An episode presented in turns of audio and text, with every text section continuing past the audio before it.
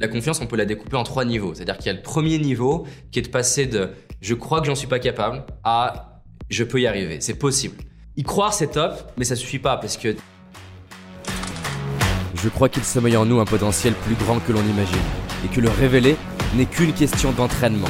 C'est pourquoi je vais à la rencontre des personnes qui réussissent, entrepreneurs, artistes, sportifs de haut niveau, pour décortiquer comment ils font et partager ce que j'apprends avec vous. Car mon but est qu'ensemble, on aille réaliser nos rêves. Je m'appelle David Laroche, et voici mon podcast. Quand on remonte dans l'histoire, il y avait par exemple la ruée vers l'or hein, qui a vraiment existé en Californie. Et tu te retrouves à avoir des, des gens qui étaient passionnés par ce qu'ils faisaient, qui ont tout arrêté pour aller chercher de l'or. Et en fait, ce qui est intéressant, c'est que ils ont abandonné ce qui était important pour eux pour aller vers le truc qui est à la mode. Et aujourd'hui, il y a des ruées vers l'or équivalentes. Alors c'est plus vers l'or, mais c'est les réseaux sociaux, ça peut être la Startup Nation, que j'adore en soi, et les réseaux pareils. Le problème, c'est que quand on court vers un rêve qui est pas le nôtre, eh ben, on va avoir des symptômes du type manque de motivation, comparaison avec les autres, on va se sentir pas à la hauteur. Et j'adore cette phrase qui est de d'Einstein, qui est que si t'es un poisson et que tu passes ta vie à te comparer à un singe par sa capacité à monter à l'arbre, tu vas te sentir stupide toute ta vie. Et en fait, elle est profonde, cette phrase. Et aujourd'hui, ce que j'observe dans les personnes qui, me contactent, c'est que beaucoup de personnes font, et je l'ai fait aussi, hein, font ce poisson qui se compare à un singe et se donnent des rêves qui sont pas pour eux, et du coup, ont du mal à comprendre pourquoi ils n'arrivent pas à monter à l'arbre alors qu'en fait, ils pourraient prendre un autre objectif qui les inspire. Pour donner une anecdote rapide, Charles Darwin, ses parents, son père en particulier, pensaient que c'était un peu un loser, qu'il arriverait à rien parce que scolairement, c'était pas ça. Et en fait, Charles Darwin, depuis petit, il, fait, il a un comportement très bizarre. Le mec ramène à la maison des, des espèces végétales, des cadavres d'animaux de, morts. Ça n'a aucun sens, ça, ça ne correspond à aucune case. Et un jour, il voit un panneau et c'est marqué euh, traverser de l'Atlantique, risque de mourir très élevé, non rémunéré.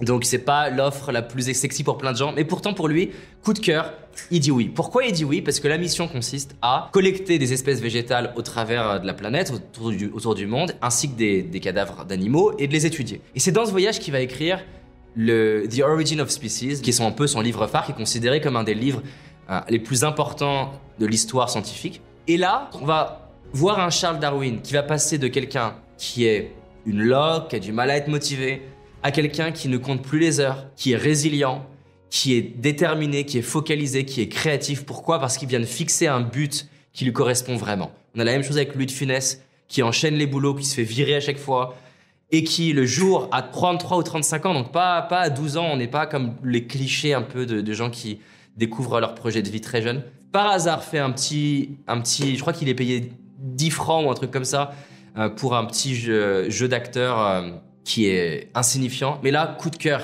Et en fait, de ce jour-là, on va ne pas, on va plus reconnaître plus de finesse. Il va être pareil, impliqué, motivé, créatif, inspiré. Donc, premier point, c'est déjà de fixer un but qui t'inspire vraiment. Le deuxième, c'est qu'un des fléaux qui a toujours eu lieu dans l'histoire de l'humanité, on retrouve des histoires dans la Grèce antique de ça, mais ça s'amplifie avec les réseaux, c'est que si tu veux pourrir ton bien-être, c'est de te comparer. Et donc ça revient avec la phrase d'Einstein, mais encore une fois, non seulement tu es fait pour avoir un but qui est unique, mais en plus de ça, ta manière à toi de réussir dans ta vie, elle est unique. Et donc quand tu te compares sur les réseaux, le problème c'est que tu compares ton monde intérieur, que tu connais, toi, tu connais tes pensées, tu connais ton histoire, tu connais tes peurs, tu connais tes blocages, et tu compares ton monde intérieur, qui est réel, avec le monde extérieur que tu vois sur le mur Instagram, de gens où c'est même pas leur vraie vie. C'est une vie retouchée, une vie sélectionnée, une vie déformée. Et donc tu te compares même pas avec un être humain qui existe non seulement tu te compares à un singe qui est pas toi, mais en plus tu te compares à un singe retouché. Donc c'est doublement un problème. Et ça, c'est un fléau. Et donc, un des exercices que, j'adore, c'est vraiment euh, accompagner les gens à voir où est-ce que leur zone de génie. Emerson, il disait imitation égale suicide. Une vraie différence entre m'inspirer et me comparer. M'inspirer, c'est Newton, il disait je vais m'appuyer sur les épaules de géants, je vais m'appuyer sur elles pour apprendre d'elles. Mais je présuppose pas qu'on peut évaluer ma valeur à une autre personne.